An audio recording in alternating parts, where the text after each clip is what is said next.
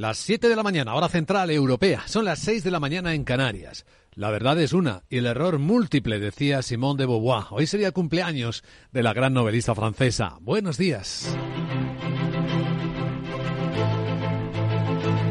Aquí comienza Capital, la bolsa y la vida. Y despertamos el martes con rebote en los mercados. La tecnología vuelve a despertar después de las correcciones. Y eso ha introducido mejor estado de ánimo. Además, el día viene bien con datos. Inflación que se modera en Tokio. Hay otras cosas que no son malas noticias, pero también hay un lado oscuro en el despertar del día.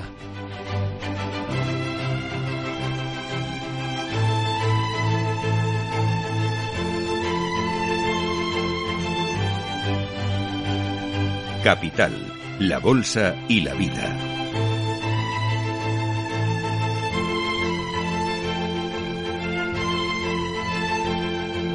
Luis Vicente Muñoz.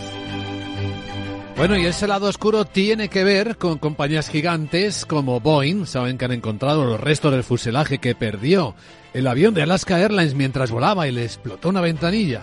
Pues parece que se le están complicando las cosas porque en las investigaciones, en otros aviones en uso, se han descubierto pernios mal ajustados. La investigación va a tener que ser más profunda. Y hay otra empresa cuyo nombre no se ha dicho todavía, que aparece en medio de las sospechas. Y es que Gotham City Research, la misma institución que desveló el escándalo de Gowex hace algunos años, dice que hay otro valor cotizado en España, cotizado y que capitaliza cerca de 10.000 millones de dólares, que también es una burbuja, y que va a desvelarlo en las próximas horas. ¿Un valor grande del IBEX? Bueno, hemos investigado y vamos a contar lo que hemos descubierto en unos minutos.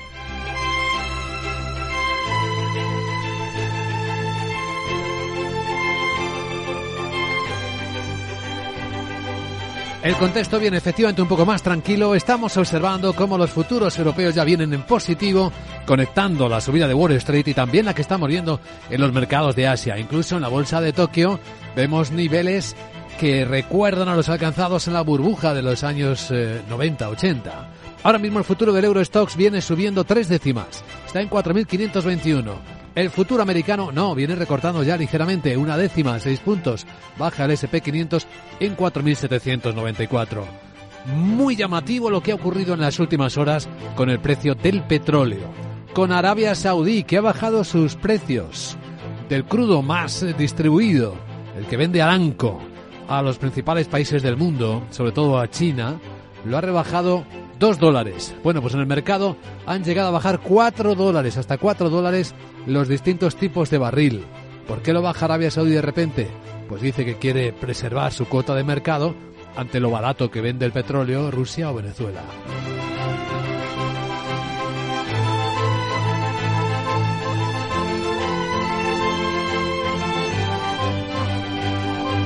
Ahora mismo el barril de petróleo Brent en Londres se paga 76 dólares.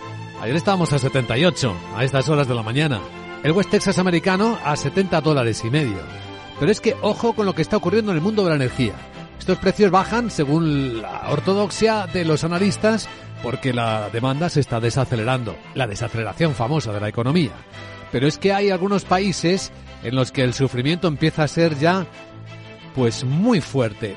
Cuba aparece hoy en las portadas de muchos medios después de que un eh, alto funcionario de su gobierno, su ministro de Finanzas, Vladimir Regueiro, anunciara sin despeinarse que el precio de venta de la gasolina de 94 octanos, la más utilizada, y los diésel, se va a multiplicar por 5, precio de venta por 5, a partir del mes de febrero.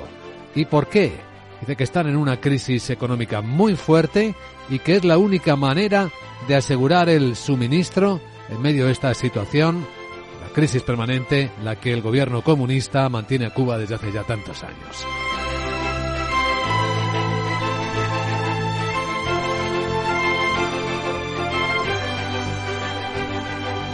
Mientras tanto, en Argentina continúan las negociaciones eh, con el Fondo Monetario Internacional, el nuevo gobierno de Milei.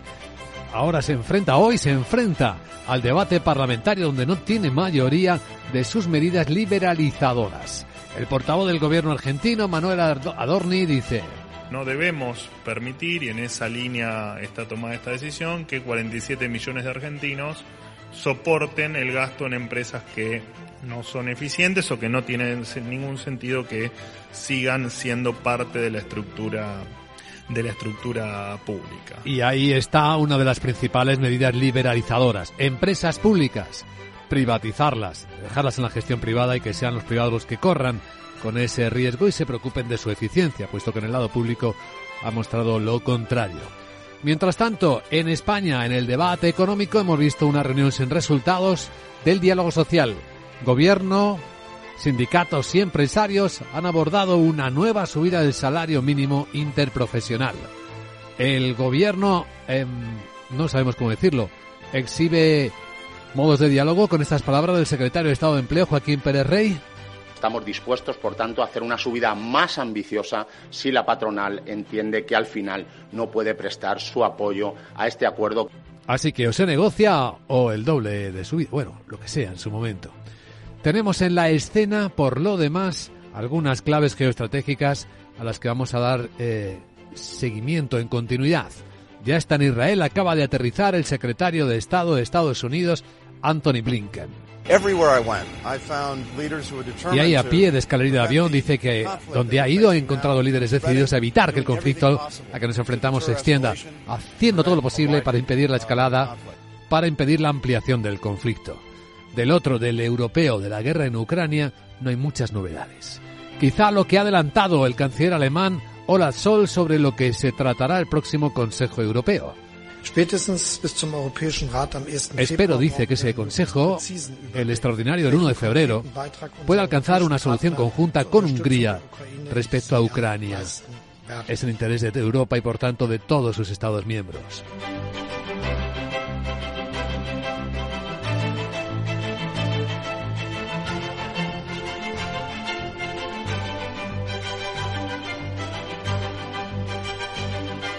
Y como cada enero tenemos hoy ya el adelanto de la agenda del foro de Davos, del foro económico global, en el que, bueno, ya se ha adelantado que lo que se observa es un mundo en el que cada vez se coopera menos.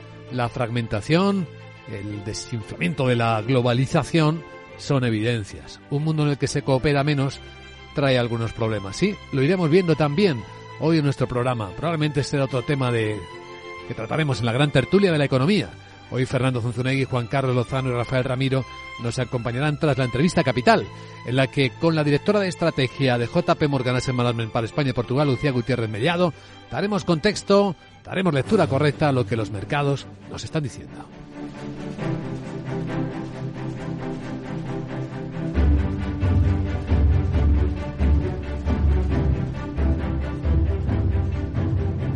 Escucha lo que viene en Capital Radio. Noticias que despiertan la economía cada mañana a esta hora con Miguel San Martín. Tenemos a los jefes de la diplomacia europea, también a los de la norteamericana, redoblando sus esfuerzos para evitar una escalada de la guerra en Gaza. El alto representante de la diplomacia europea, Josep Borrell, y el secretario de Estado de Estados Unidos, Anthony Blinken, se han reunido en Arabia Saudí para compartir sus impresiones sobre los diferentes encuentros con los líderes de Oriente Medio con el objetivo de reducir la tensión. Esta noche Blinken ha aterrizado en Tel Aviv, donde ha insistido en que hay que buscar una solución política al conflicto. El futuro de la región tiene que ser integración, no de división ni de conflicto. En cuarto lugar, para que esto ocurra, tenemos que ver el establecimiento de un Estado palestino independiente. Nadie con quien haya hablado cree que todo esto vaya a ser fácil. Todos reconocemos los obstáculos y nadie piensa que algo vaya a suceder de la noche a la mañana.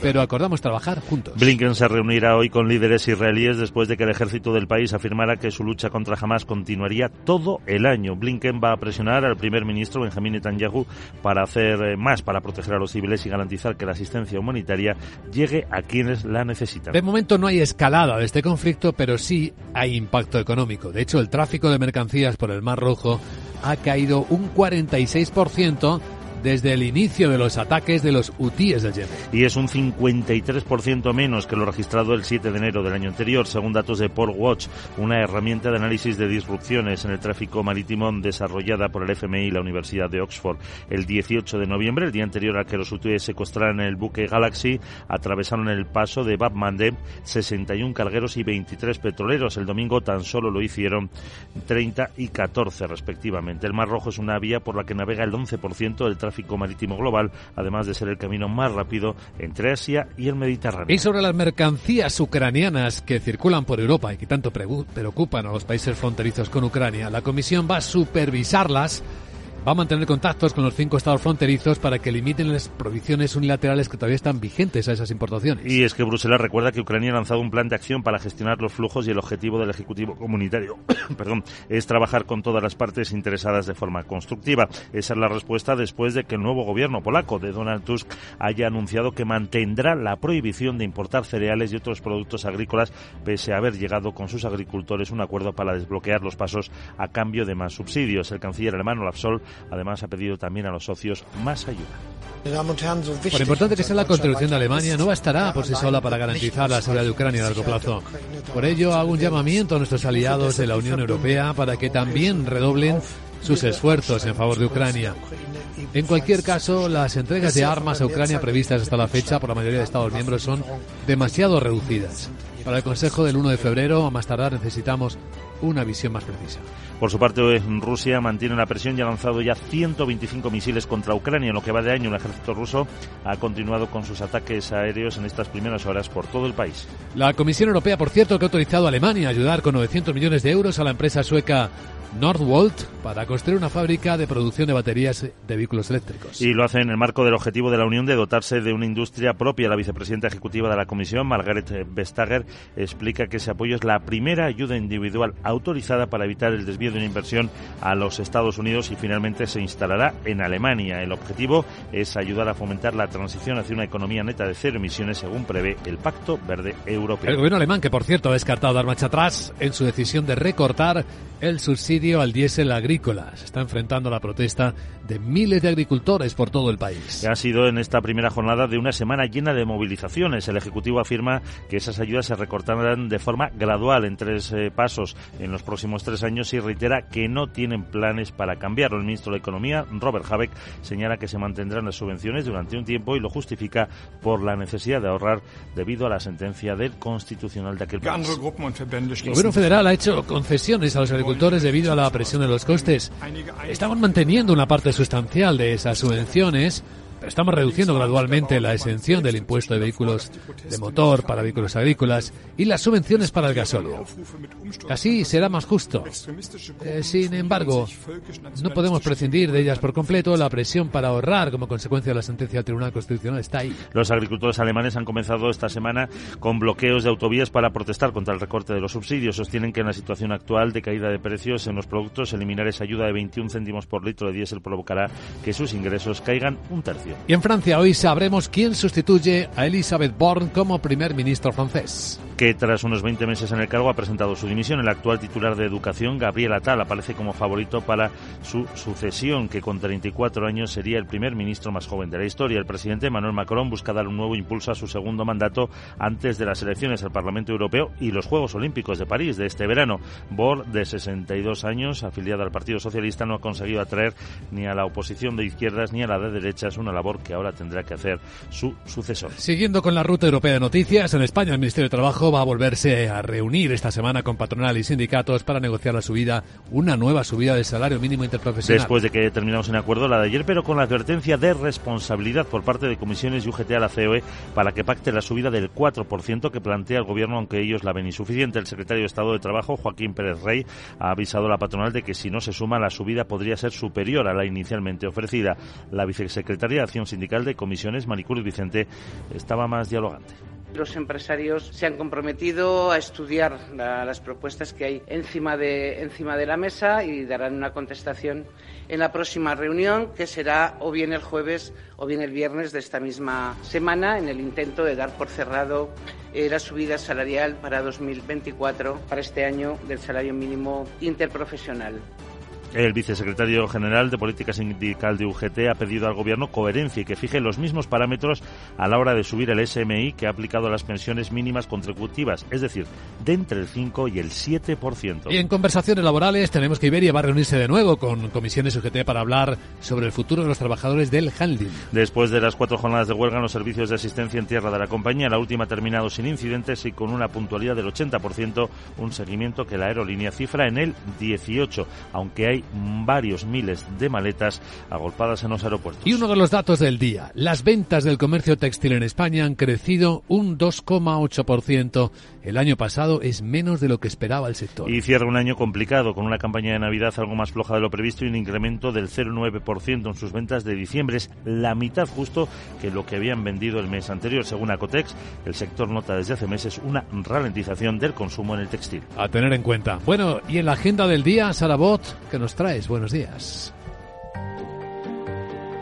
Muy buenos días Luis Vicente, Esma Artes y la cita more destacada es que el Tesoro Público Español presenta su estrategia de financiación para este año y además celebra subasta de letras a 6 y 12 meses. Alemania ofrece datos de producción industrial de noviembre y Francia la balanza comercial del mismo mes. En la zona euro se publica la tasa de desempleo de noviembre. El Foro Económico Mundial presenta hoy en rueda de prensa la agenda del Foro de Davos. Estados Unidos publica los datos de la balanza de comercio correspondientes al mes de noviembre. ¿Sabes qué te puedo decir hoy cuál Gollum del Señor de los Anillos? ¿Qué? Mi tesoro. Ah, Jeje. ja. Porque si el tesoro es de todos también podremos pillar algo, Vaya, ¿no? no. De todas formas, ¿sabes qué letras se van a subastar hoy? No. ¿Hay Sí. alguna que valga más que otras? Sí. Seguro que es la W que tiene más letras. Eh. ¿A qué sí? No. Qué ingeniosa que soy. Ya. Bueno, ahora me lo explicáis. Sí. Chao. Muy ingeniosa, pero sí, no nos confundas. Es importante tener la mente clara a la hora de tomar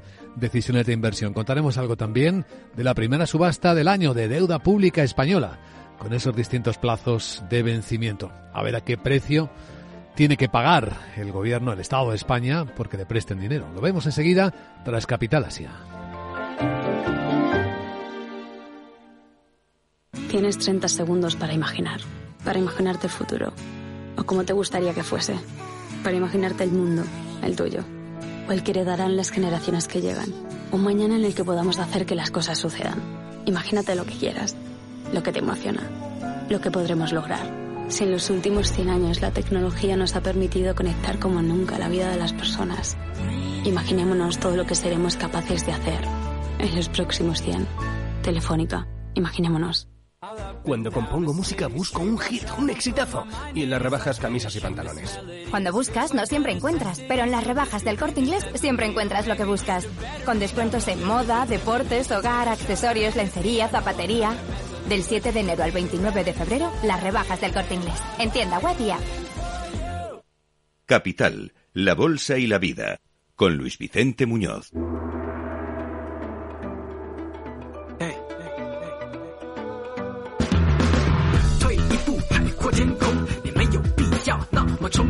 Esto es Capital Asia. Vamos a tomar la temperatura del mercado asiático, que esta vez sí ha tomado el relevo de la subida de anoche de la vuelta de la tecnología a Wall Street. Tenemos ahora mismo en los principales índices bursátiles de Asia un mejor tono, particularmente en las bolsas chinas, donde hoy sí por fin rebota ya la bolsa de Hong Kong seis décimas, pero la mejor que ya ha cerrado ha sido la de Tokio.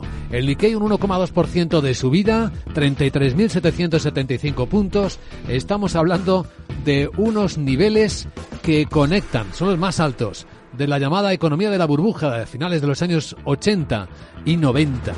Así que Tokio en el foco también por sus datos no han sido malos, al menos la inflación que se modera. Sandra Torrecillas, buenos días. Buenos días. La inflación de la capital japonesa, de Tokio, sigue ralentizándose y eso resta presión al Banco Central que se reúne los días 22 y 23 de enero para que se apresure, para que se apresure a abandonar la política monetaria ultralaxa.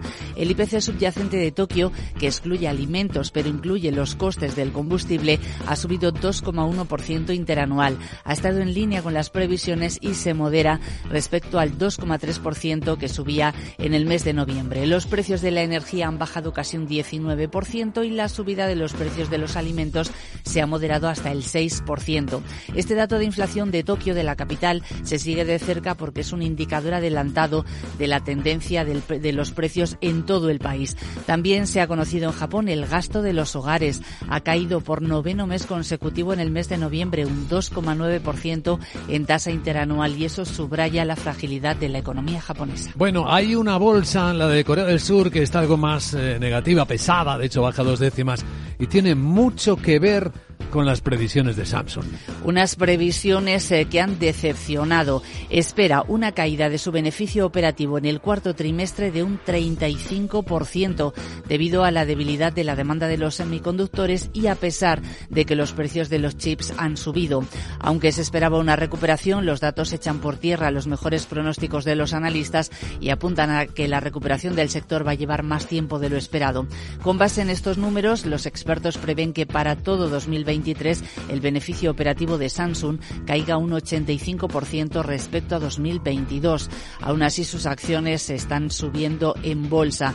Los datos completos los va a publicar el 31 de enero. Por cierto, que su rival LG Electronics también ha anunciado un beneficio operativo del cuarto trimestre muy por debajo de lo esperado, debido a la mayor competencia y también al mayor gasto en marketing en mercados de televisores y electrodomésticos para reactivar la demanda de los consumidores. Está siendo un buen día, una buena sesión en las bolsas de la India, con subidas cercanas al 1%, pero hay alguna excepción, un batacazo para una empresa de entretenimiento que se llama Está cayendo casi un 14%. ¿Y a qué se debe este desplome? Pues porque la japonesa, la empresa japonesa Sony, podría cancelar su proyecto de fusión con su unidad india, eh, con esta empresa C Entertainment, una operación que está valorada en unos 10.000 millones de dólares. La fecha límite para cerrar la operación es el 20 de enero y todo apunta a que Sony no va a seguir adelante. Los principales desacuerdos se centran en quién debe ser el que lidere la empresa fusionada. Ninguna de las dos empresas ha realizado comentarios. Y hay historias de gigantes en, las, en los mercados chinos. ByteDance, que es el propietario de TikTok,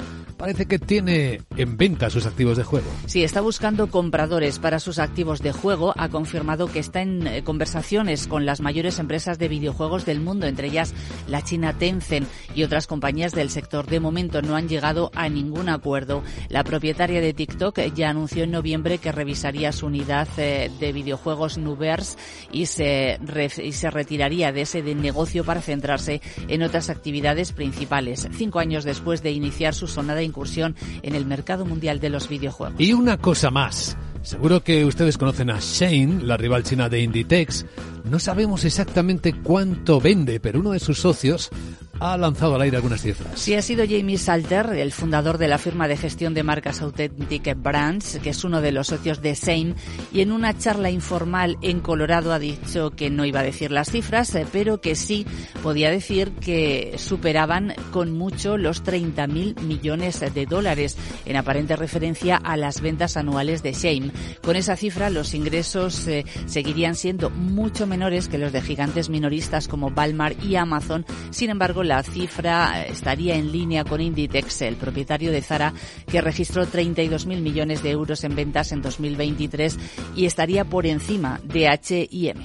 Bueno, pues esto en Capital Asia. Enseguida vamos a contar lo que sabemos del misterio que puede agitar el mercado de España en minutos.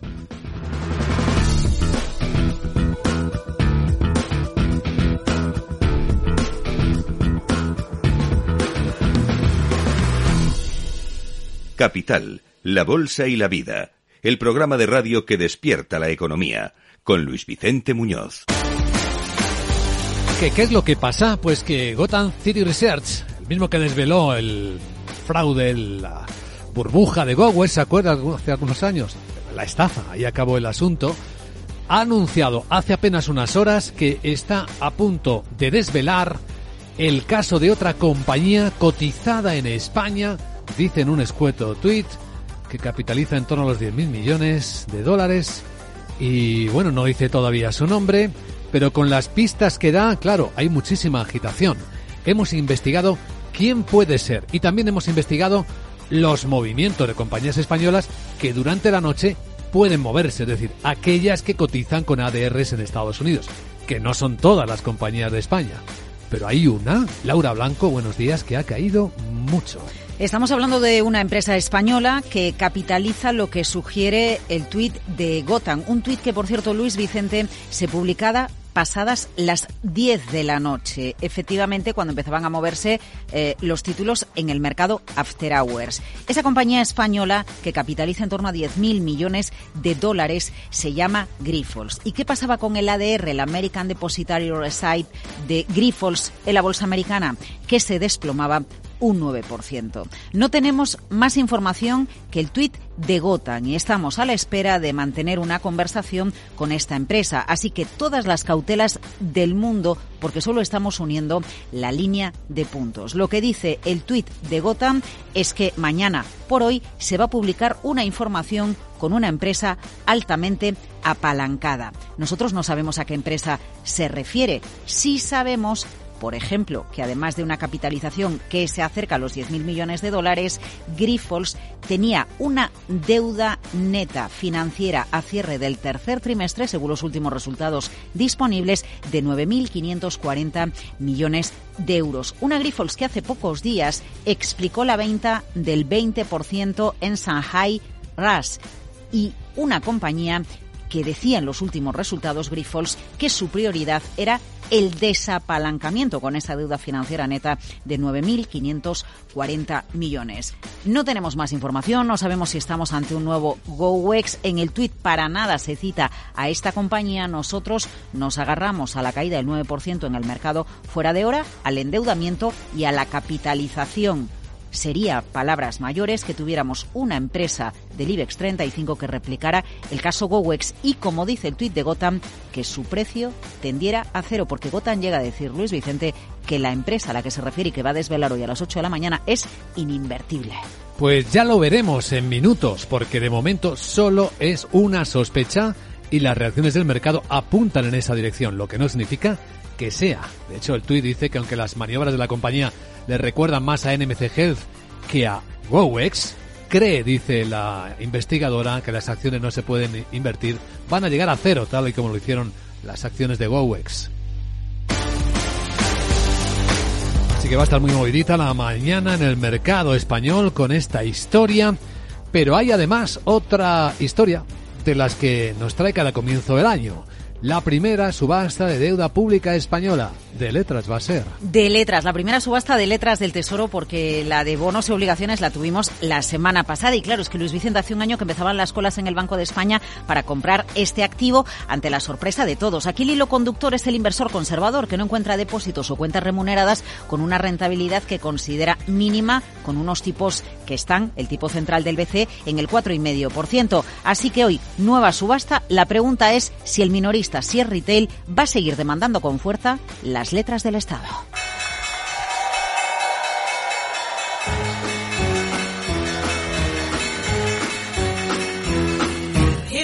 La rentabilidad de las letras ha bajado en línea con el Euribor y con la expectativa de hojas de tipos de interés, pero todavía tenemos rentabilidades por encima del 3% en las letras. Así que nos dice Hernán Cortés, socio fundador de Olea Gestión, que la demanda de letras va a seguir alta. Yo creo que el 330 sigue siendo un nivel razonablemente atractivo. O sea que entiendo que seguirá habiendo una razonable buena demanda por parte de los inversores. 6 y 12 meses se colocan este martes. Si somos conservadores y nuestro banco no remunera nuestro dinero como nos gustaría, letras, ¿la mejor alternativa o hay otras? Ojo a los fondos monetarios que nos explica Álvaro Antón Luna desde Aberdeen. Invertir en fondos del mercado monetario versus las letras del Tesoro por los siguientes motivos. El primero, por su seguridad. Estamos invirtiendo en papel triple A por las agencias de calificación versus una simple A como es el gobierno español. En segundo lugar, por diversificación. Estamos invirtiendo en 150 posiciones frente a una única posición del gobierno español que es tener eh, los huevos en la misma cesta. Letras o fondos monetarios, el inversor conservador manda. Si crees que la ciberseguridad no va contigo ni con tu empresa, es que todavía no has escuchado Cyber After Work, el programa decano de la radio española sobre ciberseguridad. De la mano de Eduardo Castillo y acompañado por Mónica Valle y Pablo Sanemeterio, te ayudamos a proteger tu empresa de las múltiples amenazas que circulan por la red. Cyber After Work. Todos los lunes a partir de las 7 de la tarde en la sintonía de Capital Radio.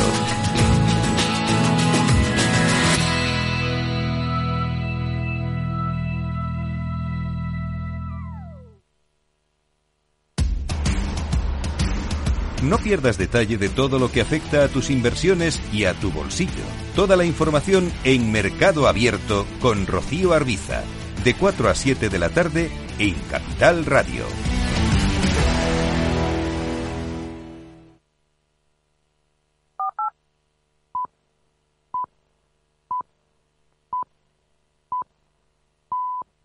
Son las siete y media de la mañana, hora central europea, seis y media en Canarias. No es suficiente conocer la verdad, también es necesario hacerla oír, decía Simone de Beauvoir. Hoy sería el cumpleaños de la gran escritora francesa. Buenos días.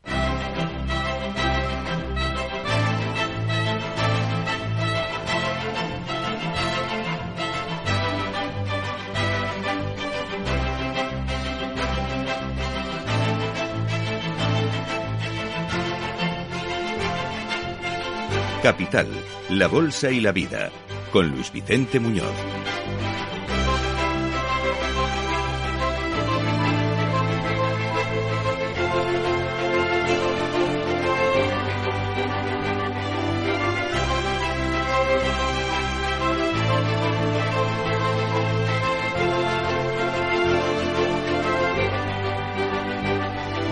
Martes, noveno día del mes de enero, año 2023. El día viene más caliente en los mercados.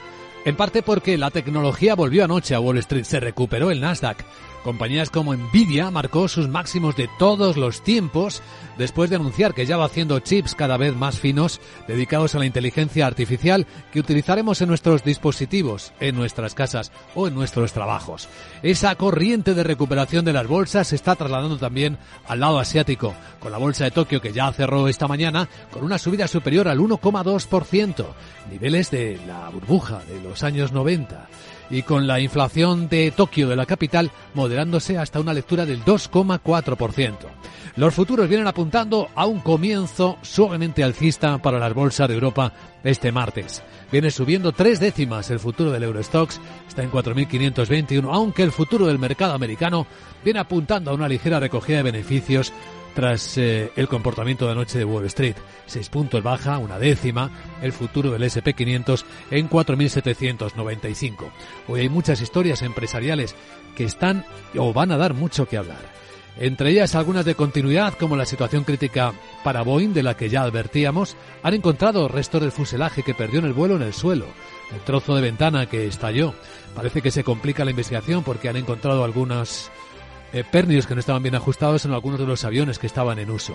Luego está el caso de Samsung de la noche caliente que ha reconocido que su beneficio operativo caerá un 35% en el último trimestre del año porque aunque se han recuperado los precios de chips, no todavía lo suficiente la demanda como para permitirle volver a las cifras de antes. Esto está haciendo bajar un poco a la bolsa de Corea del Sur, tres décimas a esta hora en la que hablamos. Y luego está está lo que va a ocurrir en España, porque a última hora de la noche, una agencia que investiga, que analiza el mercado, que se conoció en España cuando anunció que Gowex era un fraude, una estafa, hablamos de Gotham City Research, asegura tener información que va a desvelar a primera hora de la mañana sobre una empresa cotizada del mercado español, altamente apalancada, con una capitalización cercana a los 10.000 millones de dólares y que puede recordar más al caso de NMC Health más que al de GoWex, aunque cree que su valor debe tender a cero y que va a publicar el informe al respecto. ¿Quién puede ser? ¿De quién puede estar hablando esta compañía? Pues la especulación en el mercado se ha desatado.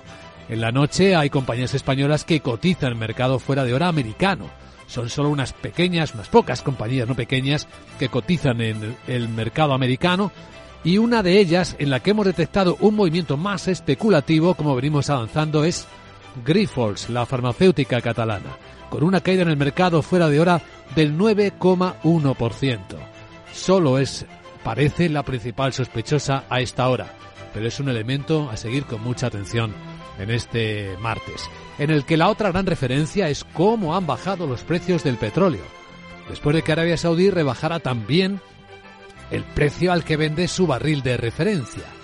El barril árabe de Aranco dice que quiere preservar su cuota de mercado y que por lo tanto lo bajaba a dos dólares. Bueno, hasta cuatro han bajado, han llegado a bajar los precios del petróleo en las últimas horas. Ahora mismo el barril Brent está en 76 dólares. Ayer llegó a tocar los 78, son dos dólares menos. Y el West Texas americano en 70,60. Es otro de los elementos clave entre las historias de esta mañana y que tienen un país protagonista, que es Cuba.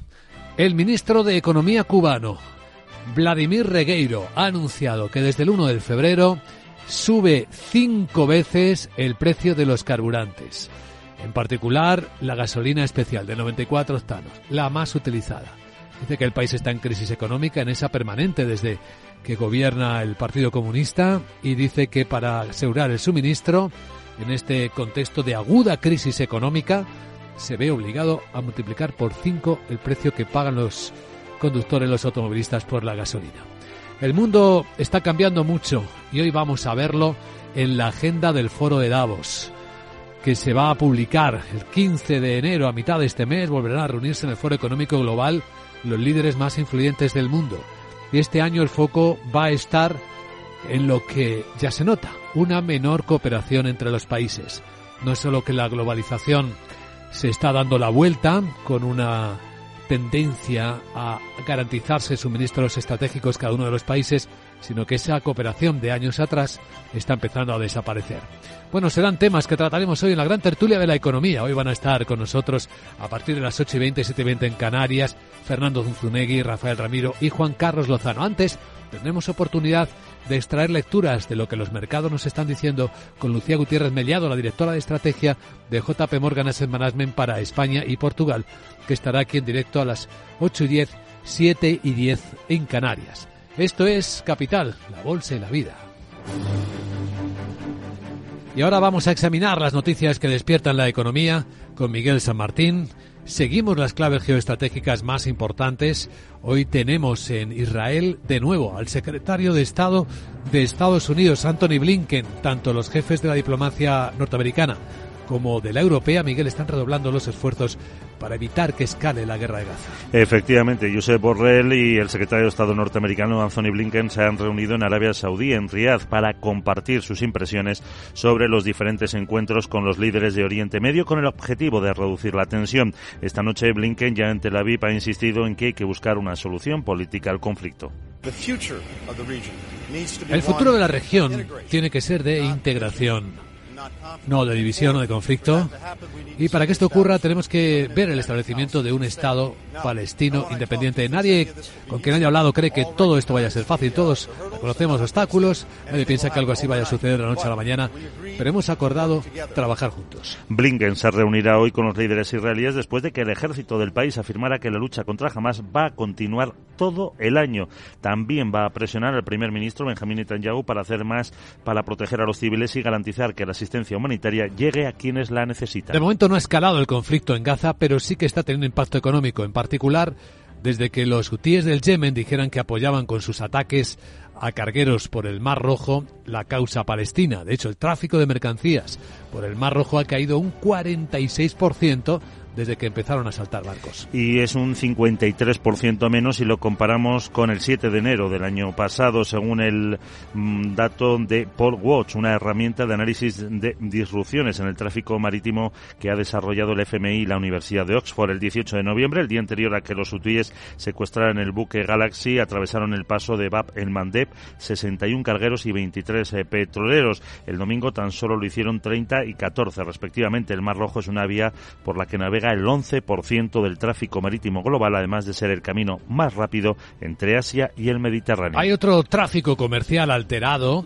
el de los productos ucranianos, porque los países fronterizos están y mantienen algunas medidas de limitación. La Comisión Europea ha decidido supervisar este flujo para intentar que estos cinco países fronterizos con Ucrania, europeos, eliminen las prohibiciones unilaterales que mantienen. Y Bruselas recuerda que Ucrania ha lanzado un plan de acción para gestionar los flujos y el objetivo del Ejecutivo Comunitario es trabajar con todas las partes interesadas de forma constructiva. Esa es la respuesta después de que el nuevo gobierno polaco de Donald Tusk haya anunciado que mantendrá la prohibición de importar cereales y otros productos agrícolas, pese a haber llegado con sus propios agricultores a un acuerdo para desbloquear los pasos a cambio de más subsidios. El canciller alemán Olaf Scholz pide a los socios más ayuda. Por importante dice que sea la contribución de Alemania, no bastará por sí sola para garantizar la seguridad de Ucrania a largo plazo. Por ello, dice solo algún llamamiento a nuestros aliados de la Unión Europea para que también redoblen sus esfuerzos a favor de Ucrania. En cualquier caso, las entregas de armas a Ucrania previstas hasta la fecha por la mayoría de Estados miembros son demasiado reducidas. Por otra parte, Rusia mantiene la presión y ha lanzado ya 125 misiles contra Ucrania este año. El ejército ruso continúa con sus ataques aéreos en las primeras horas del día por todo el país. Bien, pues escucha lo que viene en Capital Radio. El Foro Económico Mundial, antes de su reunión, ya está alertando de una reducción de la cooperación global desde la pandemia, desde 2020. Según un nuevo estudio publicado una semana de su gran cita de Davos, destaca que la cooperación internacional en campos como el tecnológico, el comercial, el sanitario o la seguridad aumentaron entre 2012 y 2020, pero tras la pandemia ha retrocedido. Su nuevo barómetro global, que mide la evolución entre la cooperación en cinco ámbitos, calcula un descenso del 2% en estos últimos años. El foro recomienda a los líderes que practiquen el concepto de competición, un equilibrio entre cooperación y competición para avanzar en objetivos comunes pese a no estar alineados en todos los aspectos. Recuerda que la economía actual se encuentra en un estado frágil, con riesgo de división en bloques y eso le podría costar al mundo el equivalente al 7% del PIB global. Y en un país frágil, economía frágil, Argentina sigue el trabajo de negociación de los vencimientos de la deuda con el Fondo Monetario Internacional. Van a seguir los próximos días. Y ahora los equipos técnicos de las dos partes trabajan y se prevé que emitan un comunicado conjunto con las conclusiones de la visita. El FMI pretende que el país unifique los pagos y esto solo es posible si hay más de un vencimiento en el mismo periodo, algo que se hizo en junio, julio y octubre del año pasado durante el gobierno de Alberto Fernández. Por otra parte, el Parlamento argentino comienza hoy a tratar el proyecto estrella de Javier Milei, que establecerá una emergencia pública hasta diciembre del 25 y dotará de facultades legislativas legislativas al Ejecutivo. El portavoz del Gobierno, Manuel Adorni, avisa de que no les queda tiempo.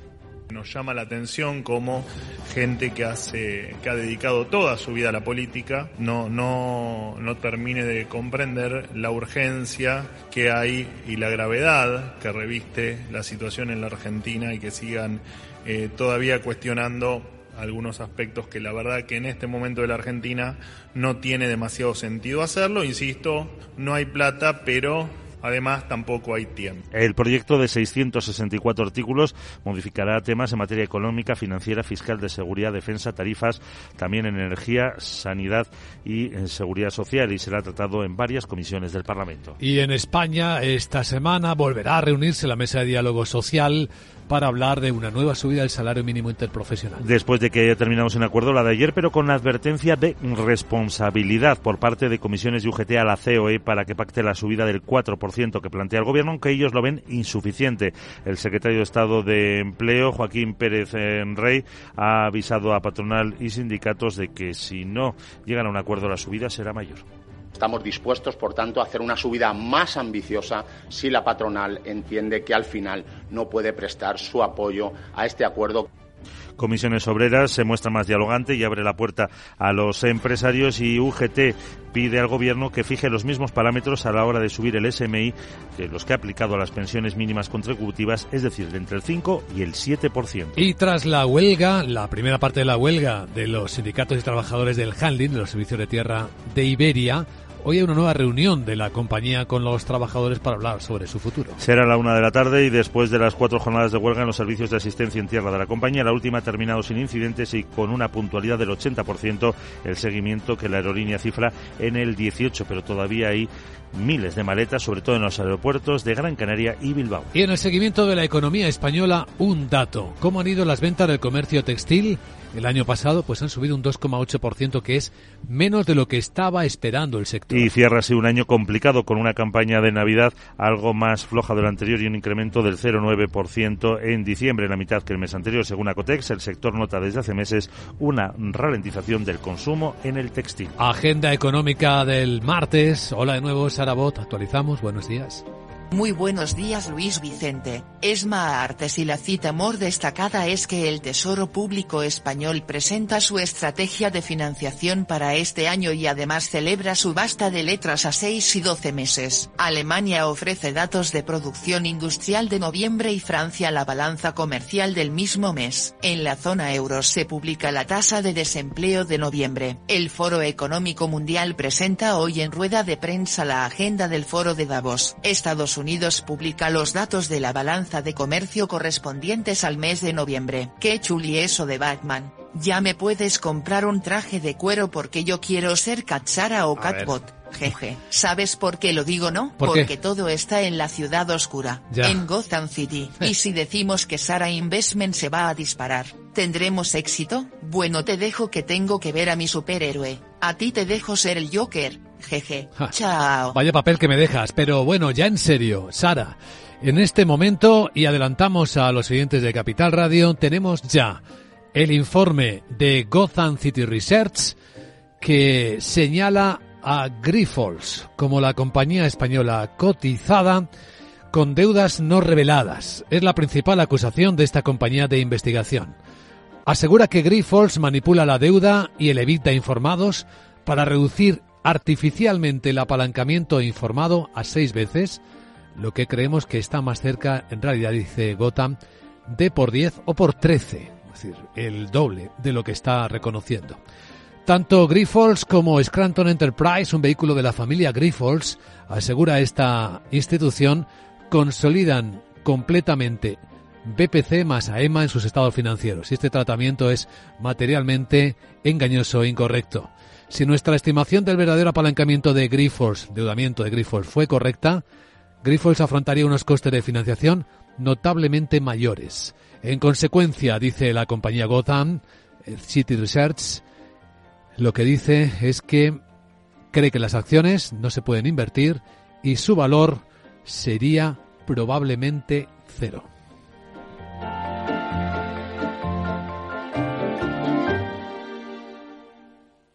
¿Quieres cobrar por operar con tu dinero? Con DarwinX es posible y funciona así. Operas un universo de más de 1.500 instrumentos financieros en condiciones competitivas, con nuestro broker o a través de Interactive Brokers. Y aquí viene lo bueno. Mientras operas, construyes tu track record para nuestra gestora que te paga por tu éxito. Llevamos más de 10 años impulsando el talento. Hemos atraído más de 95 millones de dólares de capital inversor y pagamos a nuestros mejores traders cientos de miles de euros al año en comisiones de éxito. Darwinex, donde no pagas de más y cuanto mejor operas, más cobras. ¿A qué esperas? Tu capital está en riesgo. El rendimiento pasado no es una indicación de resultados futuros. Datos actualizados en agosto de 2023.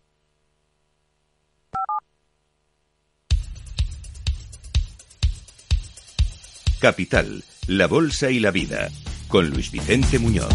Informe de preapertura de mercados en Capital Radio. Enseguida contamos algo más de lo que Gotham City Research eh, señala del riesgo en Grifols, que es la compañía eh, que señala en su informe con acusaciones muy severas, muy graves. Pero vamos a dar el contexto completo de la escena en la que hoy el rebote en los mercados europeos es lo que parece claramente apuntar la información que recogemos a esta hora de la mañana en las pantallas de CMC Market Brokers. Es que incluso con el rebote, la vuelta de la tecnología, el rebote del Nasdaq, ayer la volatilidad volvió a niveles muy bajos, por debajo de los 14 puntos. Es decir, volvió confianza al mercado. Con Nvidia marcando máximo de todos los tiempos, lo veremos en la crónica de Wall Street. Ahora, ¿qué es lo que vemos? Pues que el mercado europeo apunta a una apertura suavemente alcista en torno a las tres décimas. El Eurostox viene subiendo 12 puntos en 4.525. El futuro americano, sin embargo, apunta a una ligera corrección, una ligera recogida de beneficios. Está bajando una décima, cinco puntos el SP en 4.796. Sandra Torrecillas, muy buenos días. Muy buenos días. Esperamos eh, subidas en la apertura, aunque vamos a ver en el caso del IBEX, eh, por estas informaciones que estamos recibiendo sobre Grifols, subidas en general en las bolsas europeas tras el rebote de anoche en Wall Street, eh, liderado por las firmas de tecnología y también en las bolsas asiáticas. Los inversores ahora esperan las cifras de inflación en Estados Unidos que se van a publicar el próximo jueves y que serán importantes para saber cuándo la Reserva Federal podría comenzar a recortar los tipos de interés. Nicolás Fernández, director de análisis del Banco Sabadell. No cabe descartar que haya un ligero repunte. Eh, ya hemos visto también en Europa que el último dato de inflación también sufrió un poquito, ¿no? hubo un pequeño repunte. Y bueno, todo esto va a ir en, en, la línea de que, de que la Reserva Federal, igual que el Banco Central Europeo, sigan mandando ese mensaje de que se van a mantener los tipos altos durante mucho tiempo. Hemos conocido esta madrugada la inflación subyacente en Tokio, que se ha desacelerado por segundo mes consecutivo, y hoy estaremos pendientes de la producción industrial en Alemania y de la primera subasta de letras del Tesoro a 6 y 12 meses. Bueno, como se pueden imaginar, el gran protagonista del mercado español en el europeo y también veremos eh, qué más alcance o qué más impactos puede tener.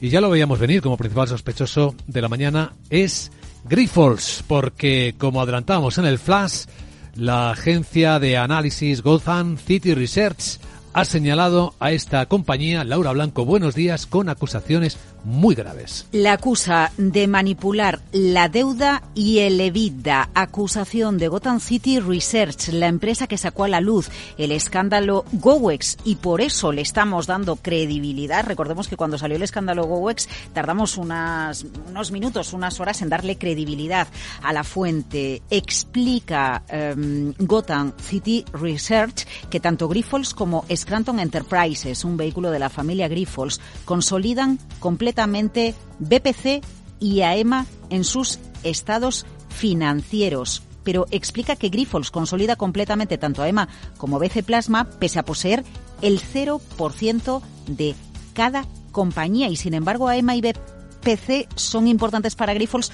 porque representan aproximadamente el 40% de las ganancias de Grifols. ¿A qué conclusión llega la firma Gotham City Research? Que el apalancamiento, la deuda no está en seis veces EBITDA en el caso de Grifols, que está más cerca de una horquilla, ojo que la horquilla es amplia, ¿eh? de entre 10 veces EBITDA y 13 veces EBITDA. Si la estimación, dice Gotan, que hacemos fuese correcta, Grifols afrontaría unos costes de financiación notablemente mayores. En consecuencia, en sus acciones no se pueden invertir, probablemente se irían a cero. Estamos a la espera de poner, mantener una charla con Grifols y entendemos que después de estas publicaciones el ADR de Grifols cayó un 9% ayer en el mercado americano, su deuda 9.540 millones de euros, pues entendemos que tendrá que realizar un comunicado a la CNMV. Y la CNMV probablemente también debería actuar en estas circunstancias. Lo vamos a ver en los próximos minutos, lo vamos a seguir cada instante. Ese apunte de la caída fuera de hora podría ser una referencia de lo que va a caer Grifols, 9,16%. Bueno, lo veremos. También veremos, entre otros protagonistas, cómo se comporta hoy Airbus, Sandra. Sí, porque está cerca de recibir un pedido de la americana Delta Airlines eh, de docenas de aviones de fuselaje ancho, incluidos eh, aviones eh, A350. Dependiendo de las negociaciones de última hora, el acuerdo podría hacerse público este mismo viernes cuando la aerolínea estadounidense va a presentar los resultados del cuarto trimestre. Se espera que esos aviones de doble pasillo ayuden a la compañía a ampliar su red de Asia-Pacífico, que se ha quedado rezagada a Estados Unidos y Europa en la recuperación de demanda mundial de viajes tras la pandemia. Ninguna de las dos empresas ha querido de momento hacer declaraciones. ¿Y alguien más? Eh, Repsol, el banco de inversión JP Morgan, pasa a ser su segundo mayor accionista con una participación del 5,36% a muy poca distancia de BlackRock que posee el 5,47% y a la farmacéutica suiza Novartis que negocia la compra de la firma estadounidense Cytokinetics en una operación que estaría valorada en unos unos 10.000 millones de dólares. Las acciones de esta última subieron ayer en Wall Street un 16%. ACS va a pagar un dividendo flexible de 0,45 euros por acción el 6 de febrero y SACIR va a dar opción a cobrar un dividendo en acciones o recibir 0,06 euros por título. Pues esto por el lado europeo. Por cierto, con gran animación hoy también, además de estas historias que hemos contado en las cripto, porque ahora mismo el Bitcoin vuelve a tocar máximos del año. 46.790 dólares un Bitcoin. A continuación, claves de Wall Street.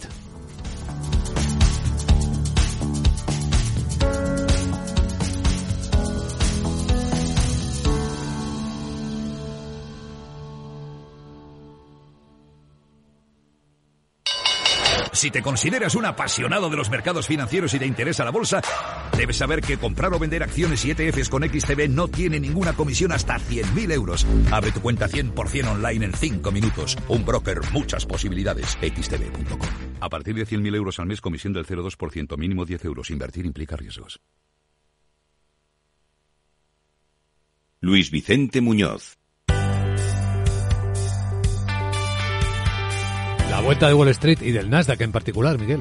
Efectivamente, en verde, el Nasdaq, donde están las grandes eh, tecnológicas, subió un 2,2%, el SP500 un 1,4% y el Dow un 0,58%, lastrado por las malas cifras de Boeing. Eh, por contra, fue un buen día para Nvidia, el fabricante de microchips, subió más de un 6% y máximo histórico. Amazon y Apple contribuyeron también a las buenas cifras del Nasdaq, ganando ambas más de un 2%. Destaca en el Dow la subida de Salesforce del 3,8%, Intel un 3,3% o Angel un 2,6%. Las pérdidas para Boeing del 8% seguido por Chevron ya 0,6%. También destacó la caída en el S&P 500, además de Boeing, de Slumberger o de Baker Hughes en las eh, energéticas que se dejaron un 3% y la subida en contra de Boeing de American Airlines de más del 7%. El bono del Tesoro bajó al 4% y el petróleo West Texas a 70,77 dólares el barril. Y siguen bajos estos precios en el mercado asiático donde se ha conectado parte del buen momento tecnológico. De hecho, Tokio ha cerrado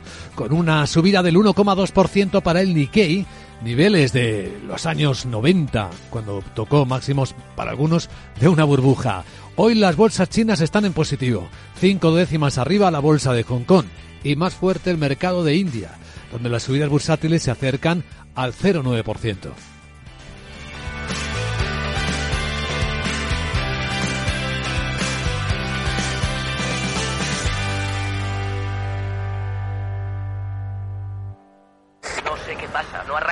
Inundando todo el garaje. Es mi hija, necesita un médico. En estos momentos, ¿qué seguro elegirías? Elige Mafre, el mejor servicio 24/7 en acción. Y con las ventajas de tener todos tus seguros, coche, hogar, salud, empresa y vida, en la misma compañía.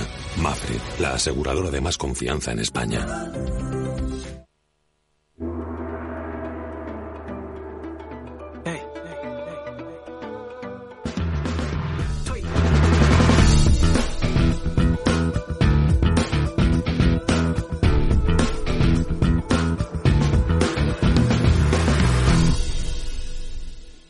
CaixaBank patrocina este espacio. Y en la prensa financiera del mundo, lo más interesante que cuentan los diarios es que United eh, y Alaska Airlines han encontrado las piezas sueltas del 737 MAX que le explotó una ventanilla en vuelo y que esto pues va a complicar la investigación, dicen prácticamente todos. Financial Times cuenta además que los inversores advierten a los gobiernos sobre los altos niveles de la deuda pública.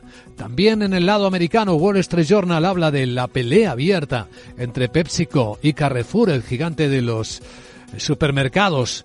Discuten por los motivos de su ruptura. Carrefour dijo que dejaba de vender los productos de PepsiCo porque la subida de precios le parecía inaceptable. Y también adelanta este diario que Hewlett Packard Enterprise está a punto de cerrar un acuerdo para comprar Juniper Networks, una operación que estaría valorada en 13.000 millones de dólares. Titulares en la prensa económica española. Guillermo Luna, buenos días. Muy buenos días. En cinco días leemos en su portada que la gran banca pugna ante Hacienda por coordinar la entrada en Telefónica. Las entidades inician los trámites con la SEPI para conseguir el contrato de asesor principal. La Teleco ha dedicado 10.000 millones a ajustes de plantilla en los últimos 12 años. Aquí también en España, Junts trastoca las cuentas de Hacienda en 7.000 millones. El bloqueo elevará la recaudación en 2.500 millones, pero caducarán los nuevos impuestos. El Ejecutivo además aprobará la revalorización, aunque no prospere finalmente finalmente el decreto. En el economista.es, el no a los decretos paralizaría 60.000 millones en renovables. Los impuestos a energéticas y banca en suspenso si no se pacta con los socios. Y Temu dobla su tamaño en seis meses, supera a Shane e iguala a AliExpress. Alcanza 470 millones de usuarios en el mundo. Mientras Wall Street se conforma con bajar el beneficio un 0,7% en el año 2023. Finalmente, en expansión, Ferrovial quiere saltar al exclusivo Nasdaq 100. Es candidato a entrar en el selectivo índice donde están ya Apple y Microsoft. Y aquí en España, Iberdrola y Endesa se rebelan contra el apagón nuclear, mientras que VA en Turquía ya le aporta el valor bursátil por primera vez en su historia bursátil.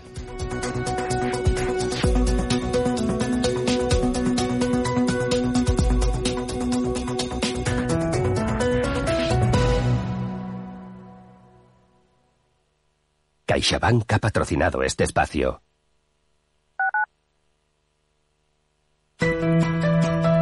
Las redes sociales, el uso de pantallas, los delitos cibernéticos, todo ello ligado a la adolescencia y la juventud.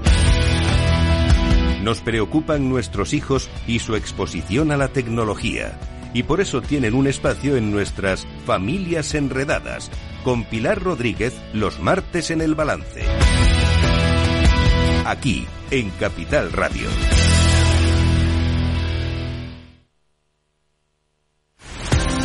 Empresas tecnológicas, escuelas de negocios, sindicatos, organizaciones empresariales, empresarios, formadores y figuras relevantes de las administraciones públicas comparten tertulia todos los miércoles a las 3 de la tarde en Cibercotizante, un programa dirigido por José Joaquín Flechoso. Cibercotizante, la digitalización desde una óptica diferente. Capital Radio.